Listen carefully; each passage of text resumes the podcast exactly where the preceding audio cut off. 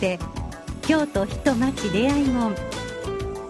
この番組は社団法人京都府建築士会の協力でお送りします。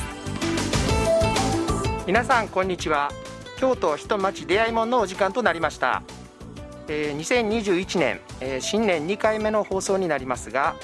えー、先日14日に、えー、京都でも緊急事態宣言が出され、えー、厳しい状況が続いていますが、え、皆さんいかがお過ごしでしょうか、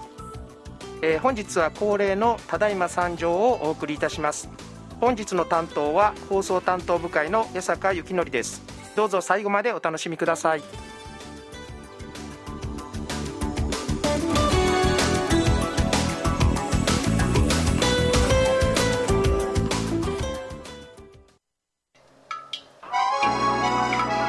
京都人町出会いもん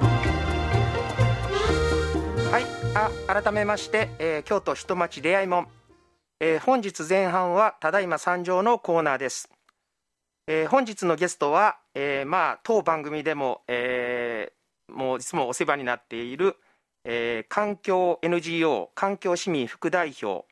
えー、エコパーソナリティの下村静子さんにお越しいただきました。下村さんこんにちは。こんにちは。仲いいですね。よろしくお願いいたします。お願いします、えー、先ほどお聞きしたら長年この番組のパーソナリティをお願いしてるんですが、はい、えーゲストで出ていただくの初めてということで。そうなんですよ。あ、そうですか。うん、えー、なんかあの、いつもは江坂さんにいろいろ話を聞いてる側だったので、今日は変な感じです。そうですね。今日はちょっといろいろ深掘りさせていただきたいと思いますので。怖い、ドキドキ。よろしくお願いいたします。お願いします。えー、まあ、今ご紹介しましたように、えー、環境市民の副代表をされているということで、まあ、当然環境だとか、まあ、持続可能な社会とか、うん、まあ、そういったことをに取り組まれていると思うんですが、はい、えーとまあ、本日最初はちょっとあの、えー、SDGs の取り組みについてお聞きしたいんですが、はい、えーとまあ、あの環境市民というか、まあ、あの下村さんの方ではえー、目標の、まあ、17個あれはあるんですかね、はい、全部で。はい、SDGs の目標ですね。はい、はい、まあ、その中で、まあ、どういった取り組みをされてるんですかね？そうですね。今中心になっているのが、12番目にある、はい、えー、持続可能な消費と生産形態っていうところだと思うんですけれども、はい、まああのえー、いわゆる、まあ、エシカル消費みたいなのを進めようっていう取り組みが中心になってます。はい。すみません、はい、エシカルっていうのはちょっと私わからないん。ですけど、そうですよね、はい、なんかあのエシカルって直訳すると倫理的っていうことになるんですが、はい、つまりはうんと誰もがその泣くことのない、はい、あのその商品を買うことによって誰かが不幸になってるとか、はい、なんか涙している人がいるようなものでなくてみんなが幸せになれるようなそういう商品を買いましょうねっていうことなんです。うん、まあそれは環境も含めてですね。うん、それはだからまあ生産者とか消費者とか、まあ、そういうすべて、うん、そうですね。なんか分かりやすく言うと、はい、まあ、フェアトレードの商品とかだと分かりやすいですよね、はい、生産する、まあ、例えばチョコレートだったら児童労働がよく問題になりますけれども、はい、児童労働に関わっているような商品は、やっぱり倫理的には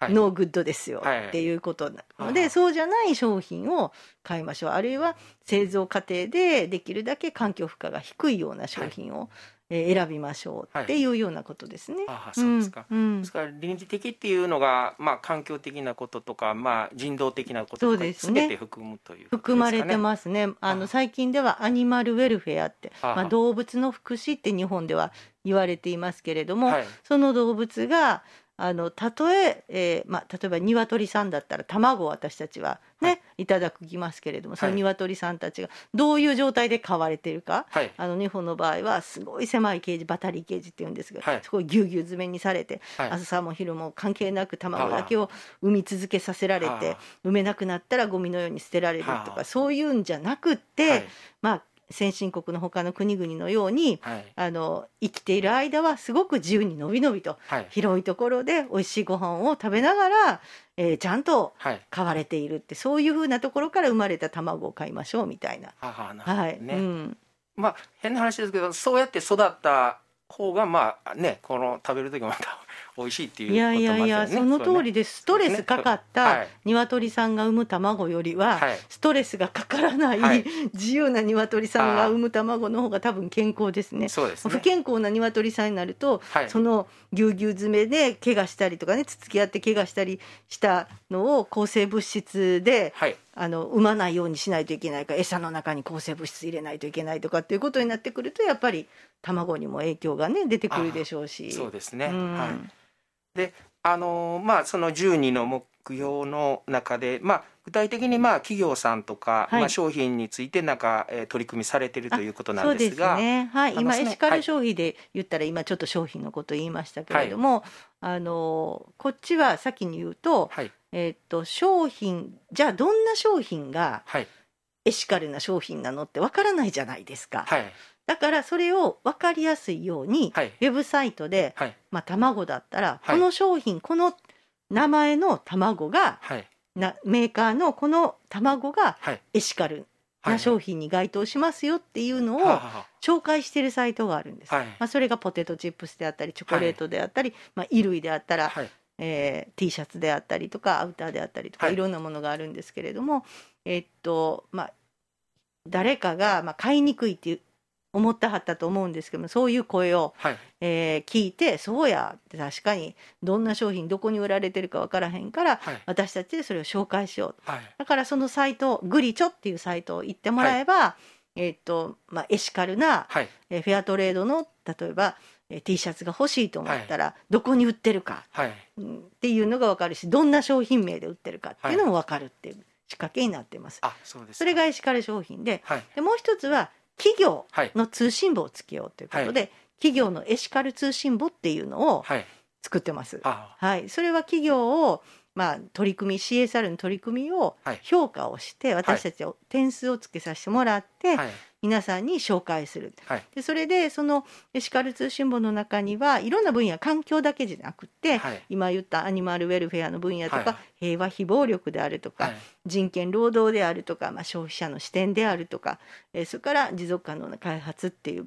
まあ、と環境って7分野の視点から見て、えー、その分野ごとに点数を10段階評価でつけているっていうやり方なんですけれども、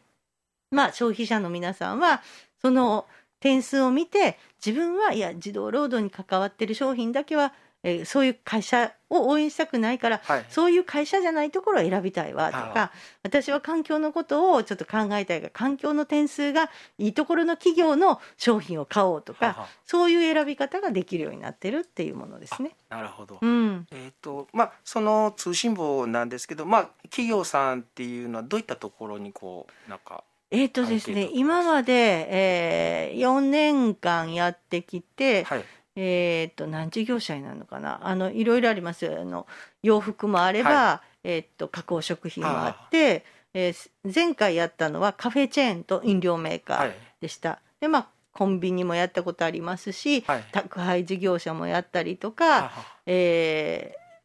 まあ、そうですね。家電メーカーもやったりとか、はい、はい、いろんなところをやって毎回違う分野の業種を選んでますね。はいあのそれでまああの結果といいますか通信簿の方は、うん、あのどんな感じなんでしょうかね。うんそうですね。あのまあ毎回毎回その、え違いますので、比較する業者ごとをね、あの同じ分野で事業者さん同士を比較するのはできますけど、はい、違う分野で比較することはできないので何とも言えないんですけれども例えば相対的なことで言うと、えー、海外と取引が行われているような企業さんは、やっぱり海外の投資家の目もありますし、消費者の目もありますから、えー、っと頑張って CSR 進めないといけないというその気持ちはちゃんと伝わってきて真面目にやってはりますね。そすその一方で国内だけのお商売にとどまっていると、やっぱり国内の人たちの見る目が甘いということもあって、はい、なかなか情報も開示されていないし、はい、取り組みも進んでないっていう場合もあります。あそうですか、うん。まあ、そうするとやっぱりあの海外の企業なんかも、まあ、その辺はずっとあの進んでいるというか割と取り組みは、ね、そうですよね。例えばえー、っとどういう海外の企業ありますかね？まあ、プロクターギャンブルとか P&G とかそういうふうなところでもね、はい、あのそうでしょうし、えー、まあ、イイケアとかもそうでしょうけれども、はいはい、私たちイケアとか調査したことないですけれども、はい、でもやっぱり海外の人たちの、はい、うんと視点っていうか消費者の視点もそうだし、まあ、ESG って言いましたけども投資家の人たちのやっぱ目が厳しいので、きちんと取り組んでないところとは取引しないっていうね。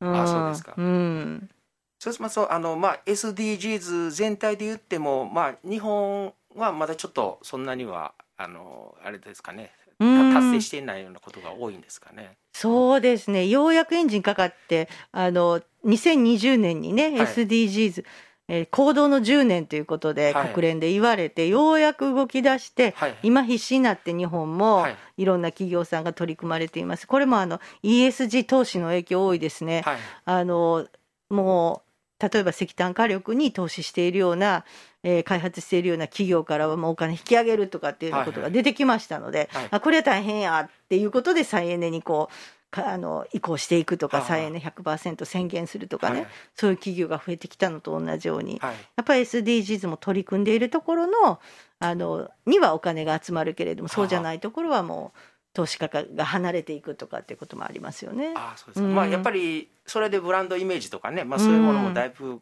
変わってきますしね、うんうん、やっぱりエコというか環境に取り組んでいる企業になっていかないと生き残っていけないっていうことがあるんですかね。そうですよね。SDGs とやっぱパリ協定っていうのは、はい、同じ2016年に施行ってなりましたけれども、はい、大きいでしょうね。はいはい、うん、ただまああの先進国とね途上国の問題もありますしね、まあなかなか途上国なんかはまあやっぱりまだまだその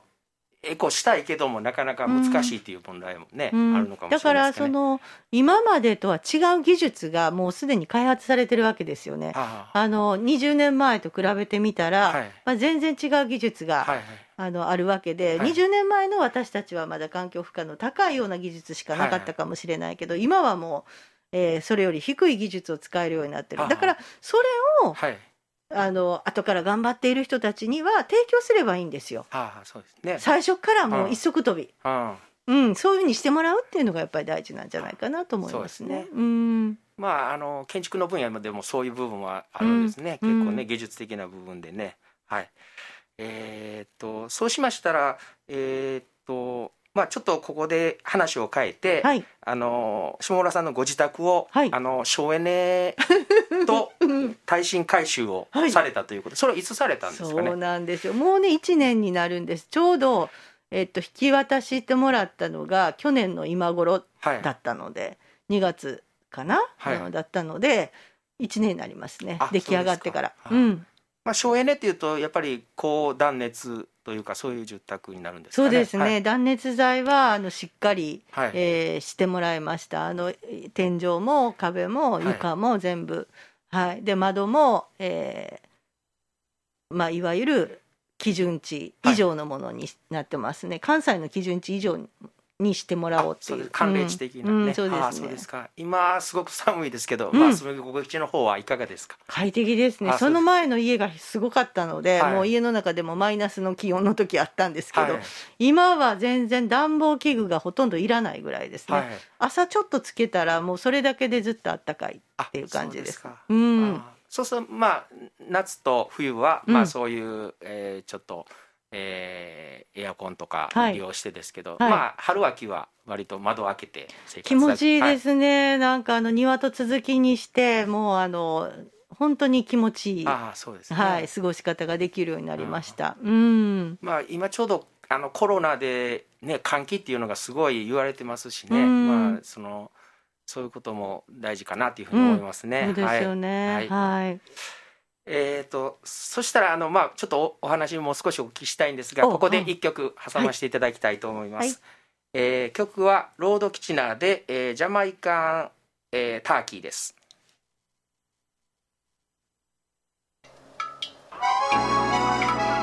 京都人町出会い門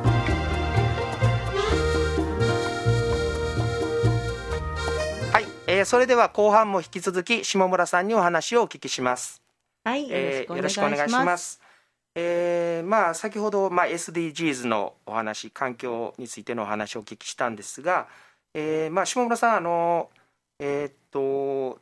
えー、スキューバダイビングなんかもされてるということなんですが。そうなんですよ。はい梅の中大好きで。はあ、であのまあメールでちょっと送っていただいた時にリーフチェックっていうのをされてるっていうのをお聞きして、うん、まあちょっと調べたんですが私はちょっと全然知らなかったんですけど、はい、そのリーフチェックっていうのをちょっと教えていただけますか？はい、はい、あの私もですね去年の11月に初めて参加させていただいたんですけれども、はい、世界中で同じ基準で、はい、まあ、サンゴ礁の周りにいる生き物たち、はい、えー、なんかを調査するというものなんですね。はい。で、えー、っと世界でバラバラな基準で見てたんでは、はい、どこがどんな状態かっていうのを、はい、まあ、評価することができないんですけれども、同じ基準で科学者の人たちも一緒になって調査をするので、まあ、例えば日本の海と、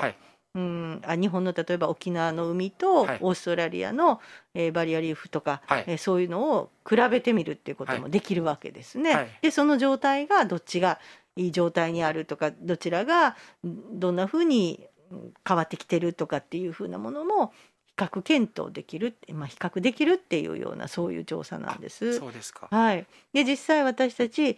えー、ボランティアで市民のダイバーが潜って、はい、まあ、科学者の方も一緒に潜って、はい、で、えー、そのリーフの周りにいる生き物たちを、はい、えー、調査するどんな生き物がいるのかを調査しました。はいえーと、11月にはどこにえっとね沖縄の渡嘉敷という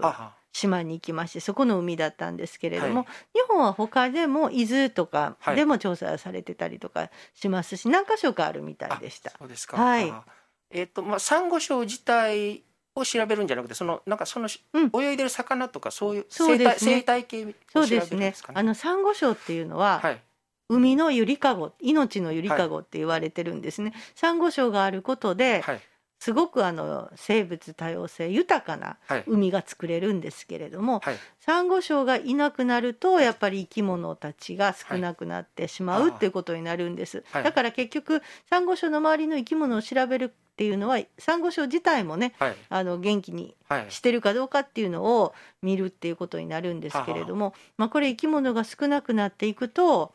まあえー、っと海の中のその命が損なわれているっていうことだから、まあ、食物連鎖のことも考えると、ゆくゆくは海の生物、まあ、お魚を私たちが、はい、えー、と恵みにさせてもらってますけどそれが食べられなく食べにくくなる日がやってくるっていうことにもつながりますので、はい、まあ、大事な調査かなというふうに思いますし、はい、私たちのような市民が調査に加わるっていうことは、そういう現場を知るっていうことになるので、ね、これもすごい大事かなと思います。うん、そうですかまあ、11月ですんで、まあ、そんなに日が経ってないんで、まあ、まだそんな結果は分かってないですか、ね、そうですね。学会がその後あって、はい、一応発表されてると思うんですけれども、はい、あの詳しい調査結果っていうのはもうちょっと先かもしれないですね。うん、まあ、実際に見られた感想っていうか印象はどんな感じでしたかね、うん、えっ、ー、とね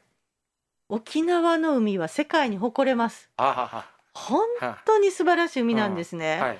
でこの海をこれよりも悪くしないっていうようにすることはすごく大事なことだなっていうふうに思いました。はい、生き物もあのいました。たただね、はい、あのずっと継続的にも調査を毎年毎年されているみたいで、はい、やっぱり前にいたけれど今は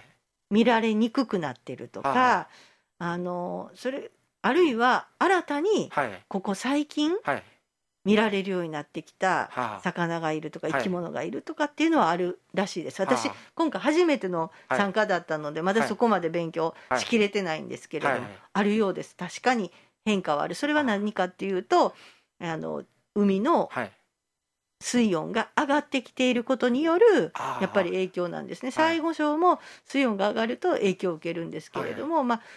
なので海の中にいる生き物たちも水温によって影響をが変わってくるっていうことなんですね。うん、まあそれはいわゆるその地球温暖化そうですね。温室効果ガスとか、はい、まあそういうことの影響があるね、はい、あの気候変動ですね、はいはい、気候変動によって海水温が上昇しているっていうことが影響してますね。あそうですか。うん。だからあのオーストラリアなんかのバリアリーフでも毎年すごくニュースになるんですが、はい、去年もあのすごいニュースになりましたね。はい、やっぱりあの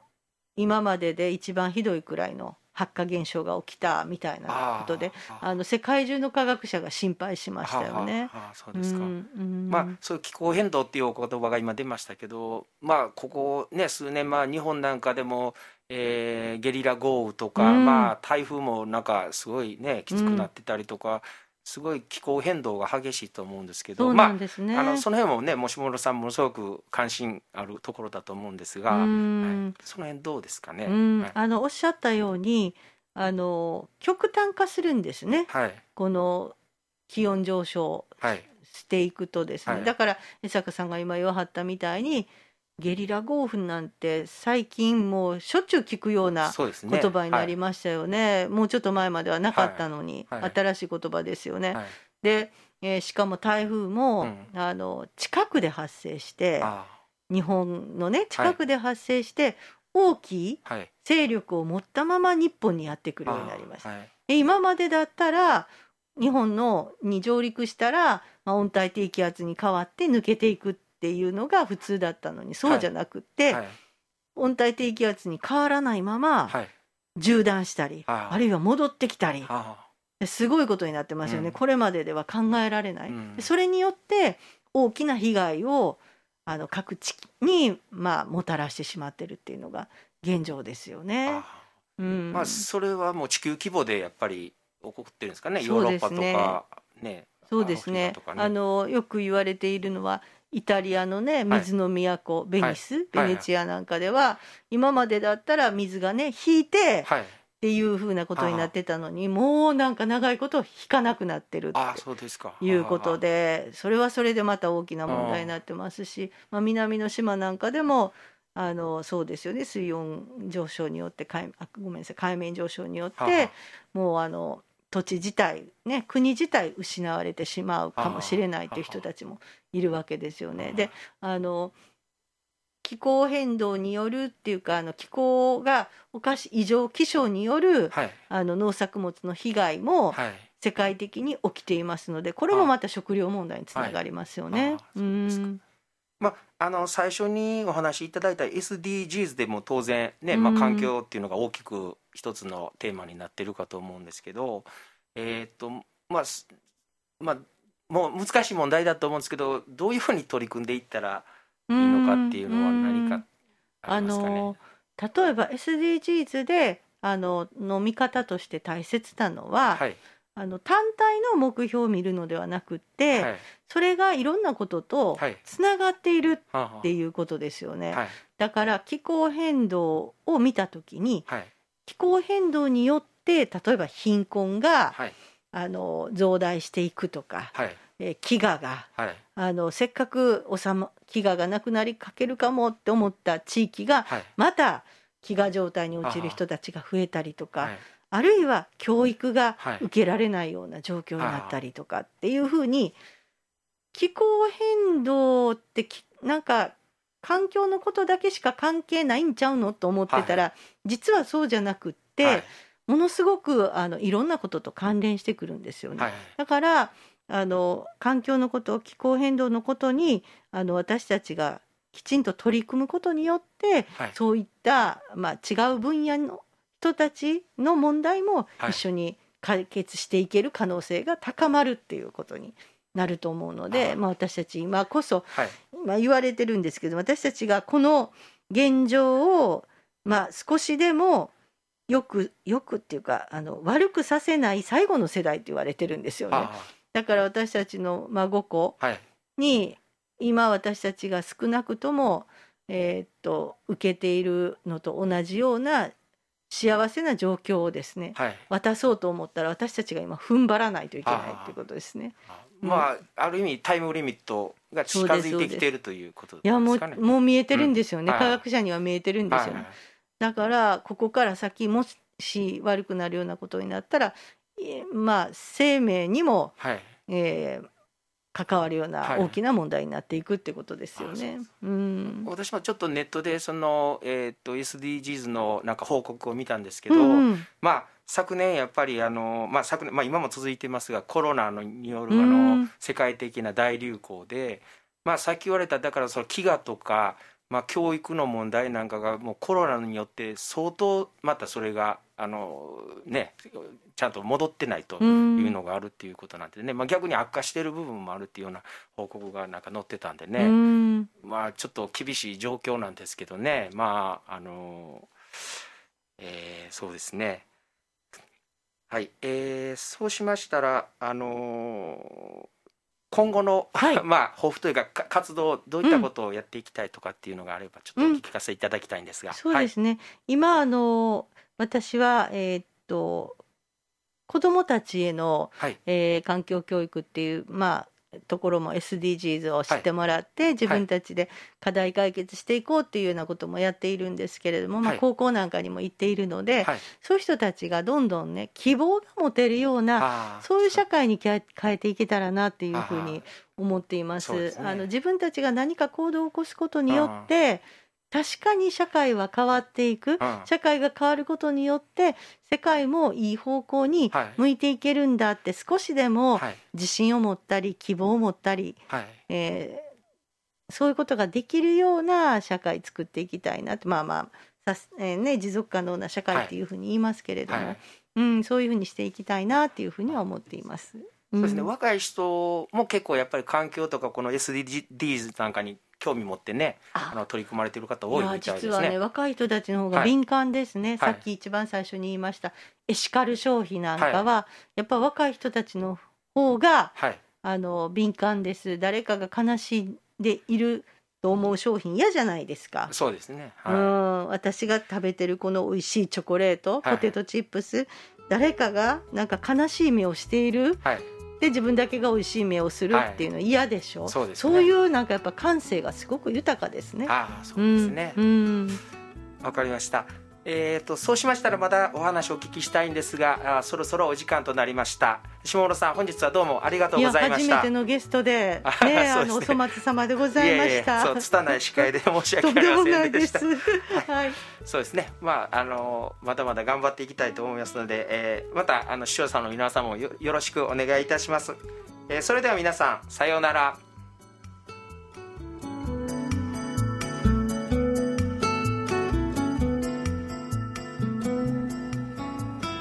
と人町出会いもんこの番組は社団法人京都府建築士会の協力でお送りしました。